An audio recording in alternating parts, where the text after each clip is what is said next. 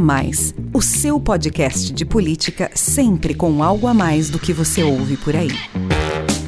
Olá, sou Rafael Lisboa e tem agora mais um episódio do podcast A Mais, o seu podcast que discute política, economia e sociedade sempre com algo a mais para você. O A Mais faz parte da Bússola, que é uma plataforma de conteúdo estratégico, parceria da revista Exame com o grupo FSB. Hoje o A Mais traz aqui para você um debate promovido pela Bússola sobre o resultado das eleições de 2022.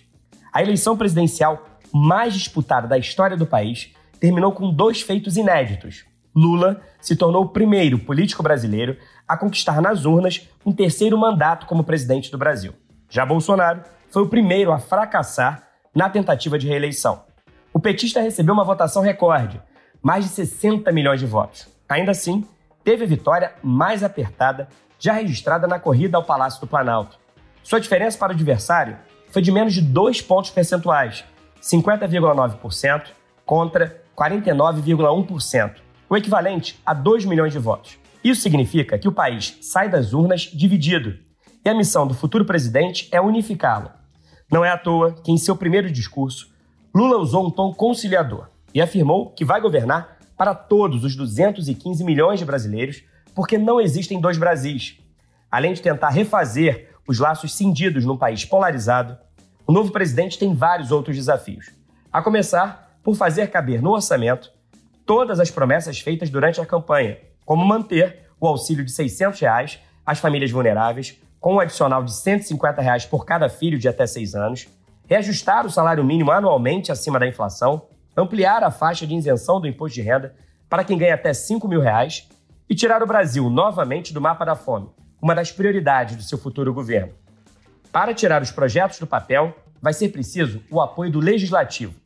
E aí está outro grande desafio de Lula: articular uma maioria parlamentar num Congresso com perfil mais conservador, onde Bolsonaro elegeu muitos aliados, principalmente no Senado, e seu partido tem a maior bancada da Câmara.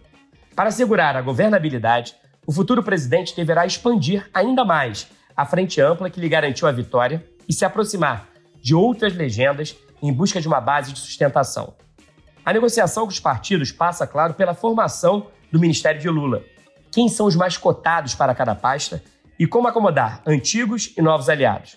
As respostas começarão a vir nos próximos dias, quando devem começar a ser anunciados os primeiros nomes. No mercado, a grande expectativa é pelo anúncio de quem vai ocupar o Ministério da Fazenda. Além de costurar alianças com os parlamentares, Lula terá de ampliar o diálogo com os governadores. A maioria dos eleitos, no primeiro e no segundo turno, apoiou seu adversário, incluindo os mandatários dos três maiores colégios eleitorais: Tarcísio de Freitas, em São Paulo, Romeu Zema, em Minas Gerais, e Cláudio Castro, no Rio de Janeiro. O presidente eleito já disse que quer se reunir com os 27 governadores para definir prioridades. O debate exibido no YouTube da Exame analisou o resultado das eleições de 2022, os desafios e as oportunidades de Lula no seu terceiro mandato como presidente do Brasil e o futuro político de Bolsonaro e do bolsonarismo. Me acompanharam no bate-papo os analistas políticos da FSB Comunicação, Alon Faerbeck e Elimácio de Freitas, e o sócio-diretor do Instituto FSB Pesquisa e da FSB Inteligência, Marcelo Tokaski. Vamos ouvir. Vou começar o nosso bate-papo fazendo a mesma pergunta para o Alon e o Márcio, os nossos analistas políticos. A mesma pergunta que eu fiz no nosso encontro logo depois do primeiro turno. Alon e Márcio, passado agora o segundo turno, quais são, na avaliação de vocês, os principais recados das urnas no último domingo. Na eleição presidencial mais disputada da nossa história, com a menor diferença já registrada entre os dois adversários, como é que vocês analisam a vitória de Lula e a derrota de Bolsonaro? Primeiro você, Alan. Bom, o interessante, Rafael, é, da eleição que acabou é que, tudo bem, é verdade que os dois campos políticos na eleição presidencial tiveram um desempenho muito parecido. O presidente eleito, Lula, ele ganhou por uma diferença muito pequena, mas o fato é que ele ganhou. Então, eh, o campo político do centro para a esquerda adquiriu não só uma posição de poder na presidência da República, mas também uma posição de expectativa de poder, ou seja, tanto o Lula pode tentar a reeleição em 2026, como estando na presidência da República, ele tem todas as condições de escalar um sucessor competitivo. Do outro lado, a gente também é, teve conquistas importantes em termos de poder e expectativa de poder. Como você bem disse, a, a oposição é, pelo menos a oposição eleitoral ao presidente eleito Lula, conquistou os três principais estados do Sudeste, né? conquistou é, todos os estados do Sul e conquistou todos os estados do Centro-Oeste, né? E teve um desempenho bastante é, razoável até nas lutas eleitorais estaduais ali do Nordeste e do próprio Norte.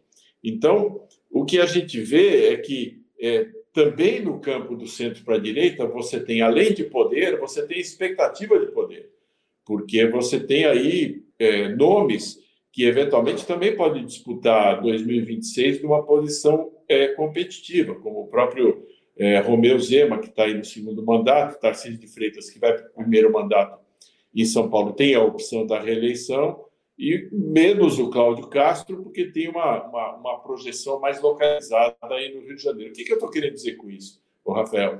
É que, como todo mundo conquistou algum poder e todo mundo tem expectativa de poder, a tendência principal da minha, na minha visão é de uma certa acomodação. Talvez a gente esteja impressionado por esses acontecimentos de, desses dois últimos dias aí, é, dos caminhoneiros, dos bloqueios nas estradas, mas, na minha visão, a tendência principal, o vetor principal da conjuntura política é de uma certa acomodação, com todo mundo apostando em exercer bem o poder e alimentar sua expectativa de poder. Então, mesmo que o país tenha, sido, tenha saído dividido da urna, oh, Rafael, a verdade é que o desenho político que resultou das eleições é um desenho que favorece a acomodação e não é, o confronto e a desestabilização, na minha opinião. Bom, quero ouvir então agora a opinião do Márcio. Qual é a sua avaliação, Márcio? Quais os principais recados das urnas nessas eleições de 2022? O que você destaca em relação aos dois acontecimentos inéditos que marcaram aí essa acirradíssima eleição presidencial? Lula é o primeiro político brasileiro a conquistar a presidência pela terceira vez e Bolsonaro é o primeiro presidente a não conseguir se reeleger. Rafael, é realmente. E também nós temos um outro fenômeno, que foi, no segundo turno, um comparecimento maior do que no primeiro turno quer dizer, uma mobilização muito grande desses candidatos. Mas eu acho que a lição que deve ficar, e a gente deve observar muito isso, é que não basta só ganhar a eleição é, sendo polarizado e estando liderando essa eleição para seu grupo e continuar gerindo o país somente de olho nesse grupo com que você se identificou nesse período eleitoral. Eu acho que isso aconteceu muito com o presidente Bolsonaro. Ele governou olhando para esse segmento, é, governou olhando para o grupo, né, que a gente chamava muitas vezes aqui da bolha bolsonarista, e hoje a gente percebe que se ele tivesse expandido o seu governo, ele poderia ter continuado no, no cargo, porque essa divisão foi muito grande na, na eleição, a gente viu que ele é, perdeu por pouco. Então, se ele tivesse governado é, para alguns segmentos a mais, ele poderia ter mantido o poder. Então, não basta só ganhar a eleição para o seu grupo, é preciso governar para a grande maioria do povo para segurar a continuidade do seu projeto de poder. Então, ganhar muitas vezes é mais simples, mas manter o poder é mais complicado. Eu acho que essa é a principal lição que se tem nesse momento e que a gente deve registrar e que é o próximo, próximo desafio que a gente terá para o próximo governo. É, ganhar a eleição, eles ganharam. E agora eles têm que governar para o país inteiro, para o todo. Lula usou esse discurso aí, que foi um discurso é, muito bem recebido governar para um país todo, unindo, o país é um só. Então é isso que a gente espera agora, que o governo seja é, moldado para atender a todas as demandas da sociedade, não somente as demandas mais étnicas, mais voltadas para grupos identitários, mas para todos os segmentos da sociedade brasileira. Obrigado, Márcio. Marcelo, no nosso último encontro aqui, você trouxe um panorama das principais pesquisas de segundo turno. E apesar do intervalo ali entre Lula e Bolsonaro variar de acordo com o Instituto, todos os levantamentos apontavam o petista numericamente à frente. Mas a distância entre os dois, de menos de dois pontos percentuais, acabou sendo mais uma vez menor do que estimava a maioria das pesquisas. A que você atribui essa diferença e que movimentos do eleitorado que não estavam previstos levaram esse resultado ainda mais apertado? Olha, Rafael, as pesquisas no segundo turno, como costuma acontecer, né, um cenário onde você tem só duas opções de voto, né, claro que tem o, voto branco nulo, mas estou falando aqui de dois candidatos, elas tendem a se aproximar muito mais do resultado do que no, num primeiro turno, onde você tem 12 candidatos, como esse ano. Né? Já chegamos a ter na eleição anterior 13 candidatos. O que a gente viu nas pesquisas que saíram às vésperas, às vésperas ali da eleição é que as pesquisas se aproximaram, a maior parte delas, algumas se distanciaram um pouco, chegaram a dar oito pontos de diferença, mas a gente tinha várias pesquisas apontando ali 52, 48 em termos de votos válidos, algumas até no patamar ali de 51 a 49, que foi mais ou menos o que deu, né? 50,9 a, a 40,1, a 49,1, desculpa. Ou seja, elas conseguiram prever é, e, quando, e sempre a gente sempre disse isso aqui, né? Quando você olhava o efeito da abstenção, a gente sempre via que a diferença do Lula para o Bolsonaro ela encurtava um pouco, né? É, porque o, o, eleitor do Lula, o Lula tinha primeiro um maior número de intenções de voto nas pesquisas e um eleitor que tende um pouco mais que o eleitor do Bolsonaro a não comparecer no dia da votação. O Márcio colocou essa questão da abstenção, né? A abstenção de fato reduziu, e aí a gente precisa olhar um pouco aqui do que, que aconteceu, né? Assim, o Bolsonaro saiu derrotado da eleição, como todo mundo sabe, é, teve uma diferença ali de 2 milhões e 100 mil votos, mas ele conseguiu um feito que não é, não é desprezível, né? Por quê? A vantagem do Lula no primeiro turno foi de 6,2 milhões de votos. Vamos lembrar que o Lula chegou a 48,4% dos votos válidos no primeiro turno, ou seja, ele teve muito perto de uma vitória já no dia 2. E a gente sempre dizia aqui que se Lula conseguisse não perder votos, o seu caminho para uma vitória seria muito forte, muito fácil, né? Porque não fácil, mas muito provável, melhor dizendo, porque ele tinha que conquistar poucos votos. A gente sabia que a abstenção ia ficar mais ou menos no, no mesmo patamar, ela encolheu um pouco, mas ficou muito próxima, né? A gente teve cerca aí de 500 e poucas mil pessoas que não tinham votado no primeiro turno e que no segundo turno foram votar, mas o Bolsonaro conseguiu encurtar muito a diferença. Essa diferença de 6,2 milhões no primeiro turno, ela caiu para 2,1 milhões de votos. Estou arredondando aqui os números só para facilitar o entendimento. Ou seja, o, o Lula conquistou, se ele se, né, se for verdade que ele manteve todo mundo que votou nele, a gente não tem como saber isso pelas estatísticas do, do TSE, mas o mais provável é que isso tenha acontecido. O Lula conquistou pouco mais de 3 milhões de votos novos, né? enquanto o Bolsonaro conquistou mais de duas vezes mais, ele conquistou 7,1 milhões de votos novos. Vamos lembrar que a soma dos outros candidatos, a chamada terceira via, né? esse termo já ficou um pouco demodê, mas os, os candidatos como Simone, Ciro e os demais, eles tiveram juntos quase 10 milhões de votos. E o Bolsonaro conquistou 70% desses eleitores. Apesar de, do apoio da Simone Tebet, do apoio do Ciro ao candidato Lula, né, ao então candidato, agora presidente eleito é, Luiz Inácio Lula da Silva, de, de, cada 10 pessoas que tinham votado nesses candidatos, né, na conta arredondada, sete votaram no Bolsonaro no segundo turno.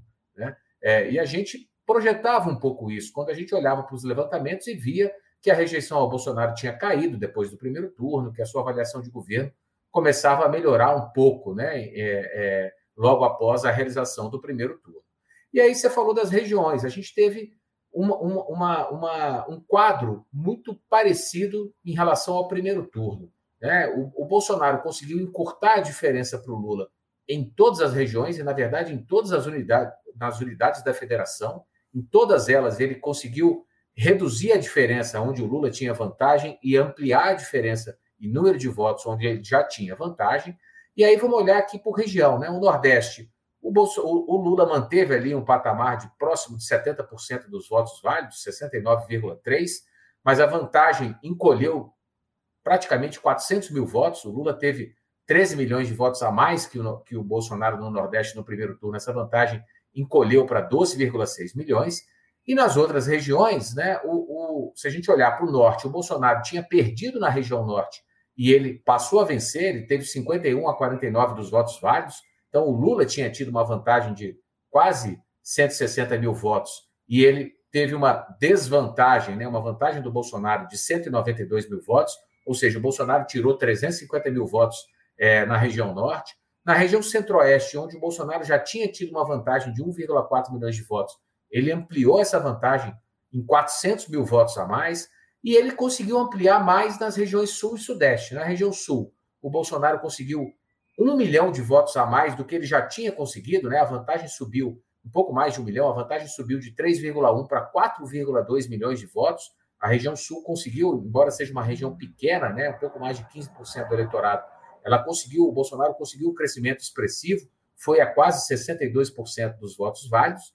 E aí a eleição, a gente fala muito que a eleição se decidiu no Nordeste pela diferença, onde foi a região onde o Lula ganhou, com uma diferença muito grande, né, de mais de 12 milhões e meio de votos. Mas eu queria chamar a atenção um pouco para o desempenho dos dois no Sudeste, onde o Bolsonaro tinha tido uma vantagem de 2,4 milhões de votos no, no, no primeiro turno, ampliou essa vantagem para 4,3 milhões, ou seja, quase 2 milhões de votos a mais do que ele teve no primeiro turno em relação ao Lula, mas ele conseguiu chegar nos 54,3% de votos válidos, contra 45,7% do, do Lula, uma diferença de oito pontos. Para o Bolsonaro tirar a diferença, a desvantagem que ele tinha no Nordeste, ele precisaria ter uma vantagem bastante superior no Sudeste, como ele conseguiu ter é, em 2018, na sua eleição contra o Haddad. Ele não conseguiu repetir esse, esse, esse, esse desempenho dele na, no maior colégio eleitoral do país. 44% dos eleitores brasileiros moram nos quatro, nas quatro, é, nos quatro estados da região é, sudeste do país, e mais notadamente São Paulo, Rio e Minas, que juntos aí dão cerca de 41% do eleitorado. Então, o que acabou por definir a eleição, claro que o desempenho do Lula no Nordeste, que foi um desempenho é, é, grande, mas foi menor do que o, o, o, próprio Lula teve na eleição de 2006 e a Dilma teve nas outras eleições de 2010 e 2014, onde a diferença foi até maior do que os seus adversários, mas em, a sua vitória em muito se deu por ele ter conseguido estancar essa diferença do Bolsonaro na região sudeste, no maior colégio eleitoral do país, para usar a gíria do futebol, né? O Lula ele precisou entrar no Sudeste perdendo de pouco, ele não podia tomar uma goleada, e ele conseguiu ali no saldo de gols essa, essa vitória, que foi bastante apertada, como você falou, é, foi a diferença, a menor diferença que a gente teve em eleições presidenciais, e aí o Lula manteve a escrita de quem chega no primeiro turno consegue vencer no segundo, e, como você falou, né, conseguiu romper essa tradição aí de que o presidente, é, no cargo, sempre consegue se reeleger. O Bolsonaro foi o primeiro presidente a não conseguir repetir o resultado nas urnas. Rafael. Obrigado, Marcelo. Pacificar aí um país polarizado é um dos desafios do futuro presidente, como eu destaquei aqui na abertura, mas não é o único. E é sobre os desafios que o novo governo Lula tem no horizonte que eu quero conversar agora com vocês. Um de curtíssimo prazo de respeito à transição. O Tribunal de Contas da União anunciou pela primeira vez a criação de um comitê para supervisionar esse processo, que depende, claro, da colaboração do atual governo. A gente tem assistido aí ao movimento de caminhoneiros que apoiam Bolsonaro, interditando rodovias em diferentes pontos do país, em protesto a vitória de Lula. Alon, como é que você acha que vai se dar a relação entre o governo Bolsonaro e a equipe de Lula nos próximos dois meses? Você acredita numa transição em que haja uma colaboração mínima entre os dois lados? Olha, Rafael, é, a gente tem de esperar um pouquinho, talvez esperar algumas horas ou alguns dias, é, para ver se essa poeira baixa, né? Porque a gente, o país inteiro ainda está sob o impacto do resultado eleitoral de uma eleição que foi não apenas polarizada, mas foi uma eleição muito dura, uma campanha eleitoral muito dura, onde os candidatos é, falaram coisas não muito agradáveis uns sobre os outros, né? É, então temos que esperar um pouquinho. Agora, os sinais são de que a transição vai ser pacífica, porque todo o entorno e todos os políticos, ou pelo menos a ampla maioria dos políticos, eleitos junto com o Bolsonaro, agora em 2022, quer dizer, não que o Bolsonaro tenha sido eleito, mas os que estavam concorrendo é, no campo político do Bolsonaro e que foram eleitos, a ampla maioria deles já reconheceu a vitória do Lula. Então, a tendência, como eu disse na minha primeira resposta no mundo político, é da acomodação. E você tem também toda a questão legal, né? a questão jurídica. Existe uma lei que determina é, como vai ser o processo de transição. Então, não vejo, não vejo maiores dificuldades aí no médio prazo, é, médio prazo que eu digo daqui a uma semana, daqui a 15 dias, e vai ter tempo suficiente para a transição. Não vejo maiores problemas, não, porque o mundo político está interessado em pacificar a situação. A gente viu isso na fala do presidente da Câmara, na fala do presidente do Senado, dos próprios governadores eleitos no campo político e, eventualmente, com o apoio político do Bolsonaro. Então, não vejo maiores problemas para essa transição, não, Rafael. Obrigado, Alon. Outro desafio aí importantíssimo de respeito à governabilidade, a relação aí do futuro governo Lula com o Congresso. A coligação do petista, que reúne 10 partidos, elegeu 122 deputados. Se adicionarmos aí as legendas que embarcaram formalmente na candidatura lulista no segundo turno, como o PDT, por exemplo, ainda não se chega a um terço dos 513 deputados da Câmara. No Senado, onde Bolsonaro elegeu uma bancada expressiva com perfil conservador, a situação é ainda mais desafiadora. Ou seja, para garantir uma base de sustentação com maioria parlamentar, Lula terá obrigatoriamente que se aproximar de outros partidos para ampliar ainda mais a sua frente ampla. Algumas legendas já estão no radar, as conversas já começaram, como MDB de Simone Tebet, o PSD de Gilberto Kassab e União Brasil de Luciano Bivar. E a gente sabe que, mesmo antes do início do governo no ano que vem, a equipe do futuro presidente vai precisar entrar em campo já agora no Congresso para negociar com os parlamentares mudanças no orçamento de 2023. Não há, por exemplo, recursos garantidos para promessas como a manutenção do Auxílio Brasil a 600 reais e o adicional de 150 reais para cada criança de até seis anos. Mas como é que você avalia, então, o desafio desse terceiro governo Lula de costurar uma base ampla de apoio no Congresso? E durante toda a campanha, o petista foi muito crítico às emendas do relator, que ficaram conhecidas aí como orçamento secreto e que tem funcionado como moeda de troca na relação de Bolsonaro com os parlamentares. Você acredita que o governo Lula, em minoria no Congresso, terá condições de prescindir desse mecanismo na negociação com o legislativo? Rafael, vamos lembrar que o Lula foi eleito em 2002 num cenário que ele não tinha apoio de governadores nem do Congresso majoritariamente. E ele construiu a maioria. Então, assim, experiência é, nesse campo ele já tem. Essa vivência pode ajudá-lo a fazer essa composição agora. Então, a gente tem que observar é, nesse momento que já existem conversas que estão sendo estabelecidas tanto com o presidente da Câmara, que já sinalizou abertura para esse diálogo, com o presidente do Senado, que também tem essa disposição, e com os partidos. A gente sabe ali que o próprio PL, o Valdemar, foi uma pessoa que já teve relações com o PT, foi muito é, leal à presidente Dilma até o final é, do governo dela, quando ela foi é, sofreu impeachment, por exemplo, ele ficou muito próximo até o momento final é, da votação dessa matéria ali no Congresso é, Nacional. Então, é, tem uma relação histórica de determinados partidos. O PP tem canais de diálogo, apesar de estar no atual governo. Então, essa, esse processo de conversão ele vai acontecer com o governo buscando interlocutores que tenham uma certa afinidade e o governo tem um outro instrumento além dessa discussão aí é, do orçamento secreto que está é, no Supremo Tribunal Federal que pode julgar e pode obrigar o Congresso Nacional a dar transparência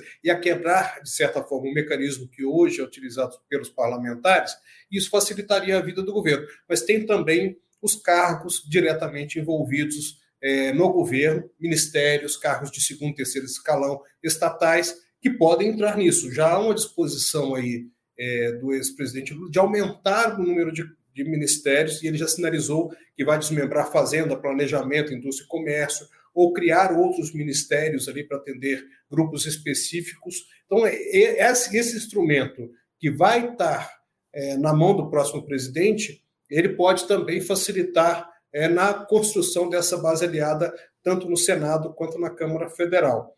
E aí isso pode viabilizar a governabilidade. Claro que depende, claro, dessa conversa, desse diálogo com os partidos que ele vai estabelecer e da forma como ele vai é, criar essa agenda. Que eu já disse aqui, se não for uma agenda muito radical à esquerda, ela terá ali, claro, apoio de setores ali. Ele vai ter que conversar com o agronegócio, com a bancada é, desse segmento, que é muito importante, muito presente na Câmara.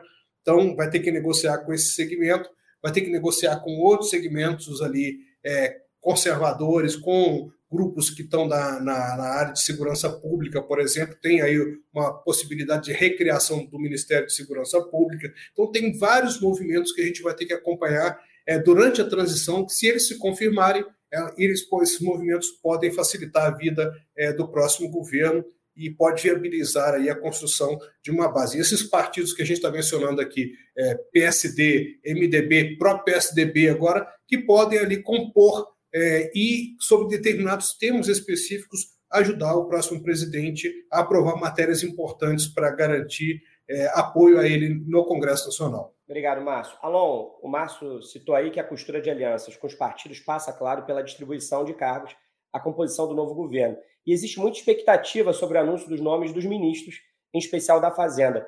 Como é que você avalia que será o perfil do futuro ministério de Lula? Como será a distribuição entre antigos e novos aliados? Quais são os nomes mais cotados para as pastas principais? Olha, Rafael, por enquanto tem muita especulação, né? E é, informação concreta mesmo a gente não vê. Tanto que é, são publicadas listas de possíveis ministros com uma tamanha quantidade de nomes que você percebe que quem publicou aquilo não tem nenhuma convicção, né? Porque quando você bota ali é, Ministério da Fazenda cinco, seis nomes, é porque você não tem convicção nenhuma de quem vai ser. Então, eu não vou, eu não vou me deter aqui na discussão é, dos nomes. O que eu vejo como uma tendência principal é que o PT tem ali o coração do governo, né? Que é o Palácio do Planalto, é, o, o, principal ministério da área econômica, é, e eventualmente é, uma influência grande, mesmo que não seja com os seus próprios militantes, no Ministério de Relações Exteriores e da Defesa, mas o, o Lula, certamente, por ter uma base é, própria muito estreita na Câmara e no Senado, o Márcio falou que ele poderá costurar, mas é uma costura que vem depois da eleição, porque o pessoal que se elegeu com ele e que o apoia no Senado por ter sido eleita por ter sido eleito com ele é um pessoal que está em minoria ali. Então não garante a ele sustentabilidade e não garante a ele governabilidade em nenhuma das duas casas. Ele vai ter que ampliar. Então ele vai, vai ter que ampliar oferecendo espaços políticos é, ministérios tanto que está prevista aí a criação de mais uma dezena é, de ministérios além dos já existentes mas isso será certamente, é, não digo em cargos menos importantes, porque, por exemplo, Ministério da Saúde, Ministério da Educação são cargos, são ministérios extremamente importantes, mas mais periféricos em relação ao núcleo estratégico do governo. Então, na minha visão, vai ser um governo com o coração do PT mais, e, e, cabeça do PT, mas é, corpo e membros ali muito distribuídos entre entre os aliados que ou vieram no segundo turno ou vão ter que ser conquistados aí, é, até a expressão é, usada no outro sentido, né, terceiro turno, né, terceiro turno virou uma coisa de quem contesta a eleição, mas vou usar aqui no sentido de que o governo, mesmo depois do segundo turno, precisa ampliar suas alianças e as suas relações para garantir governabilidade, e isso isso ele vai ter de fazer distribuindo, distribuindo cargos, até porque o Congresso já adquiriu uma independência orçamentária, uma independência de execução de emendas, que o Congresso vai lutar para manter. E eu não sei se o governo federal, o governo Lula, vai se arriscar a entrar num conflito é, em torno da execução orçamentária, para ele retomar o controle total da execução orçamentária e fazer disso uma moeda de troca com os parlamentares. Por isso, eu acho que o caminho dele vai ser mais a distribuição de espaços políticos, distribuição de ministérios, é, que era a maneira tradicional de se formar base parlamentar antes desse governo Jair Bolsonaro. Ainda pensando aí na questão da governabilidade, um movimento importante e necessário para o Lula vai ser ampliar o diálogo com os governadores. Ele teve apoio de apenas 11 dos 27 eleitos. A maioria se alinhou a Jair Bolsonaro, incluindo os governadores dos três maiores estados, a gente já falou aqui, Tarcísio de Freitas em São Paulo, Romeu Zema em Minas Gerais e Cláudio Castro no Rio de Janeiro. Márcio, como é que você analisa que vai se dar essa relação entre o governo Lula e os governadores de oposição? Você acredita que, passados aí os embates da campanha, é possível construir pontes entre o governo federal e os governos estaduais do campo político adversário, estabelecendo parcerias pragmáticas? Rafael, acho que sim, até porque governador de oposição não é um item que você encontra muito comumente na política brasileira. Em geral, eles têm uma relação institucional com o governo federal, seja porque tem dependência é, de transferência de recursos, de obras, é, tem também é, a questão de endividamento que é negociado com o Tesouro Nacional, com o Ministério da Fazenda, tem aval de empréstimos, tem uma série de projetos que eles precisam de apoio e de uma relação fluida com o governo federal. Se não tiverem isso, eles podem ser prejudicados, os projetos podem não andar, é, repasses e alguns projetos é, em comum podem ser priorizados para outras áreas. Então, é, o governador de oposição, em geral, perde muito mais do que ganha é, com essa relação. Então, eles costumam estabelecer esses canais. Você vê que é, isso está acontecendo, o próprio Tarcísio de Freitas, que foi eleito governador de São Paulo, já sinalizou que vai fazer isso é, em relação ao governo federal e a, a, uma relação institucionalizada normal. O governador do Rio de Janeiro, Cláudio Castro, também fez uma declaração nesse sentido. O governador de Minas repetiu declarações nesse sentido. E todos os outros foram repetindo coisas é, muito parecidas nas suas declarações, com o conteúdo sinalizando que vão se aproximar e vão manter essa relação é, institucionalizada. Claro, podem surgir divergências pontuais, mas eu acho que, no geral, essas relações entre os entes estaduais e o governo federal é, será muito mais tranquila do que a gente viu no período eleitoral. Agora é um momento administrativo e ele exige essa relação é, mais tranquila, mais institucionalizada. Obrigado, Márcio. Marcelo, também quero falar com você sobre os governadores. No domingo, 12 estados escolheram os seus novos mandatários. Gostaria que você desse um panorama desses resultados em relação ao que previu as pesquisas. Houve alguma surpresa? O que chamou mais a sua atenção nos números de segundo turno das eleições estaduais? Olha, Rafael, acho que não teve nenhuma grande surpresa, né? Ao contrário do primeiro turno, as pesquisas apontaram, na sua maioria ali, quem venceria as eleições nos estados. Claro que algumas, como sempre, uma diferença um pouco maior, por exemplo, em São Paulo, né? Na verdade, em São Paulo foi o contrário, algumas pesquisas mostraram um cenário mais apertado do que as urnas revelaram. Mas eu queria chamar a atenção aqui, pegando quatro estados, até foram os quatro estados que a gente tratou da última vez, é, que eu acho curioso até para a gente entender a questão da, da, da, própria disputa nacional. Né? Se a gente olhar, por exemplo, em São Paulo, onde, como eu falei, né, as pesquisas apontavam um cenário mais apertado do que foi, o Tarcísio colocou 10 pontos de vantagem sobre o Haddad em termos de votos válidos na eleição do último domingo. Ele teve 55,3% dos votos. O Bolsonaro teve 55,2%, ou seja, o voto Tarcísio Bolsonaro em São Paulo foi totalmente casado. Né? Quem votou em um provavelmente votou em outro, claro que deve ter uma ou outra exceção, mas foi um voto bastante casado, pelo que os números das urnas nos revelam. Agora, nos outros três estados, estou falando aqui de Rio Grande do Sul, Bahia e Pernambuco, o quadro já foi bastante diferente. Vamos olhar, por exemplo, Pernambuco, onde o Lula teve 67% dos votos apoiava, né, embora não seja candidata do seu partido, mas apoiou a Marília Reis, mas a Marília Reis foi derrotada, ela teve só 41,3% dos votos. A Raquel Lira, do PSDB, enfim, um partido que se manteve neutro, alguns líderes apoiaram o, o Lula no segundo turno, mas como partido não houve um apoio declarado, ela teve 58,7% dos votos, ou seja, muita gente que votou no Lula para presidente em Pernambuco não votou na Marília Reis e acabou votando na Raquel para governadora. O mesmo fenômeno aconteceu na Bahia, né, onde o, o, Lula conseguiu eleger o candidato do PT, o Jerônimo, que no primeiro turno, vocês vão lembrar, estava lá atrás nas pesquisas, teve uma arrancada na reta final, chegou no segundo turno, teve até próximo de ganhar a eleição no primeiro turno, mas disputou com a CM Neto. A CM Neto não declarou apoio ao Bolsonaro, mas o Bolsonaro declarou apoio ao ACM Neto, porque era um candidato mais ligado ali ao campo da direita, mas o Lula teve 72% dos votos válidos na Bahia e o, e o Jerônimo, candidato do PT, teve só 53%, ou seja, quase 20% do eleitorado provavelmente votou em Lula e acabou votando no ACM Neto. Né? Essa é uma curiosidade aí da eleição na Bahia também.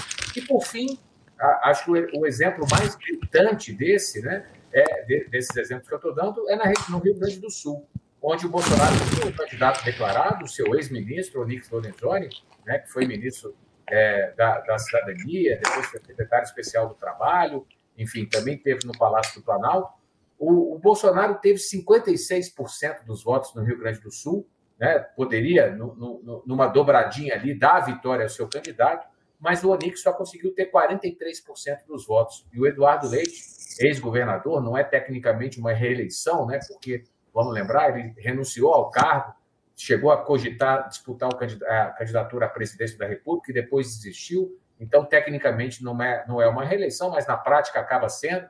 O, o, o Eduardo Leite teve 57% dos votos. A vitória foi um pouco mais folgada do que as pesquisas apontavam, mas muito em função da reta final, né? onde na quinta-feira, no debate, o, o Onix Lanizoni teve um desempenho muito ruim ao falar de questões da pandemia e isso certamente tirou bastante dele, bastante voto dele ali na reta final. Mas, de maneira geral, assim como é, nacionalmente falando, as pesquisas conseguiram apontar as principais tendências aí da eleição no, nos estados nesse segundo turno, Rafael. Obrigado, Marcelo. Para encerrar, vou fazer uma mesma pergunta para os três. Na opinião de vocês, qual é o futuro político de Jair Bolsonaro e do bolsonarismo? Primeiro você, Márcio.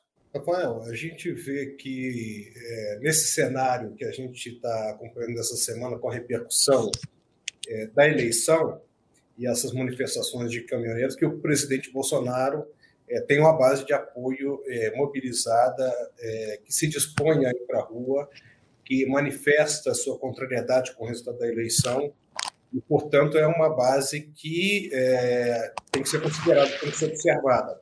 É um patrimônio que ele tem, 58 milhões de votos é, no segundo turno, e não pode ser desprezado. Ele deve se manter aí no segmento dos próximos anos aí como uma referência na oposição ao, ao futuro presidente Lula, que assume a partir de janeiro. Então, o polo vai estar centralizado muito, muito observando o que ele vai fazer e para onde é, ele irá nesse sentido de conduzir a sua ação política. Se ele vai é, permanecer é, dentro do, né, do ambiente aí, sinalizando uma disputa para daqui a quatro anos, ou se ele vai trabalhar um outro nome. Tudo isso vai depender muito aí né, do seu desejo, da sua identificação, do que ele vai querer construir. Também surgem aí essas dúvidas, que são coisas que, é claro, somente ele pode definir e fica na mão dele. Mas ele será uma referência importante é, na oposição ao próximo governo. Obrigado, Márcio. Agora você, Alon, o que a gente pode esperar do Bolsonaro daqui para frente, quando ele deixar a presidência? Você acredita que ele continuará sendo o líder político brasileiro de maior representatividade do campo da direita? Ou esse espólio bolsonarista já começará a ser disputado por outras lideranças? Olha, Rafael, tem uma, uma brincadeira, né? Que não é uma brincadeira, que diz que no Brasil até o passado é incerto, né? Então, é, a gente fazer previsão para daqui a quatro anos realmente tem uma, uma taxa de risco. Por exemplo, quatro anos atrás, o hoje presidente eleito Luiz Inácio Lula da Silva estava preso e inelegível. Se alguém dissesse assim, não, daqui a quatro anos ele vai estar solto, vai é, é, os, todos os processos dele vão ter sido anulados, o juiz Sérgio Moro vai, vai ter sido declarado é, suspeito e o Lula vai concorrer à presidência e vai ganhar do presidente no cargo é, derrotando um presidente que tenta a reeleição, que é uma coisa que nunca aconteceu. As pessoas iam dizer, ó, sei lá, mas é, isso não é muito provável. Então a gente tem que ter um pouco de calma aí nesse tipo de previsão. O que eu vejo é que o é, Jair Bolsonaro, o presidente que está saindo, ele de fato tem uma base política social muito forte. E dessa vez, mais ainda do que em 2018, ele elegeu com ele uma, uma, uma quantidade de governadores e uma quantidade de parlamentares também muito significativa. É muito complicado para alguém, nesse momento, se apresentar como herdeiro político do Bolsonaro é, sem despertar a ira do próprio Bolsonaro. Você vê que, por exemplo, o Ciro Gomes tentou ocupar um espaço aí num suposto desgaste do PT e do Lula e não saiu bem da eleição. Então, a liderança do, do, do, presidente Jair Bolsonaro no campo do centro para a direita é uma liderança que tem que ser respeitada. Inclusive, eh, nós temos que ver, por exemplo, quais vão ser os, eh, as circunstâncias jurídicas do, do, do, presidente Bolsonaro quando ele deixar o cargo, né? Que há uma ameaça aí de ações eh, penais contra ele, numa certa quantidade. Vamos ver se isso primeiro acontece Segundo, se acontecer, isso vai ajudar a reduzir a influência política dele ou vai acabar transformando o Bolsonaro em vítima, que foi mais ou menos o que aconteceu com agora presidente eleito Lula. Né? Então, são muitas variáveis que a gente vai ter de acompanhar sem, sem precipitação, esperando os fatos responderem essa sua pergunta, Rafael. Obrigado, Alon. Eu quero te ouvir também, Marcelo. Os números das eleições de 2022 mostram que, apesar da derrota aí do presidente Jair Bolsonaro, ele obteve mais de 58 milhões de votos e o campo político que ele representa, como todos falaram aqui, fez maioria no Congresso e nos governos estaduais. Como é que você avalia, então, o futuro de Bolsonaro e do bolsonarismo na cena política brasileira? Olha, Rafael, eu concordo com o Márcio Alon, né? Quem teve quase metade dos votos é, no último domingo, saindo aí, né, de pouco mais de dois anos de uma pandemia, de, de dificuldades na economia, claro que teve, tiveram obviamente, também os erros cometidos pelo próprio governo Bolsonaro na gestão da pandemia, mas ninguém que sai com essa com esse volume de votos, a gente pode dizer que é um completo derrotado. Ele foi derrotado nos resultados, mas obviamente mantém a liderança. O que a gente vai ter que ver também é se surgirão outras lideranças nesse campo, né? Como o Alon falou aí, é difícil prever daqui quatro anos, né? Quem imaginaria que quatro anos agora Tarcísio de Freitas seria eleito por esse próprio campo mais à direita como governador do principal estado do país, né? Se Tarcísio fizer um, um bom governo aí ao longo dos quatro anos, ele certamente se cacifa para ser uma liderança nacional daqui não sei se daqui quatro anos, talvez daqui oito, enfim, tem muita coisa para acontecer, vai depender muito do próprio comportamento, né? Os acontecimentos, a gente está gravando, até é importante colocar, né? A gente está gravando esse nosso papo aqui é, hoje, dia primeiro, aqui, por volta da hora do almoço. É, a gente está no meio aí do desbloqueio de rodovias, como é que vai sair é, o país dessa confusão pós-eleitoral inicial aí, mas certamente alguém que teve 58 milhões de votos no último domingo é uma liderança importante e que certamente é, é, vai buscar manter essa liderança nos próximos quatro anos. Né? Você acabou de ouvir o debate da Bússola sobre o resultado das eleições de 2022. Obrigado pela sua companhia até agora e até a próxima. Tchau!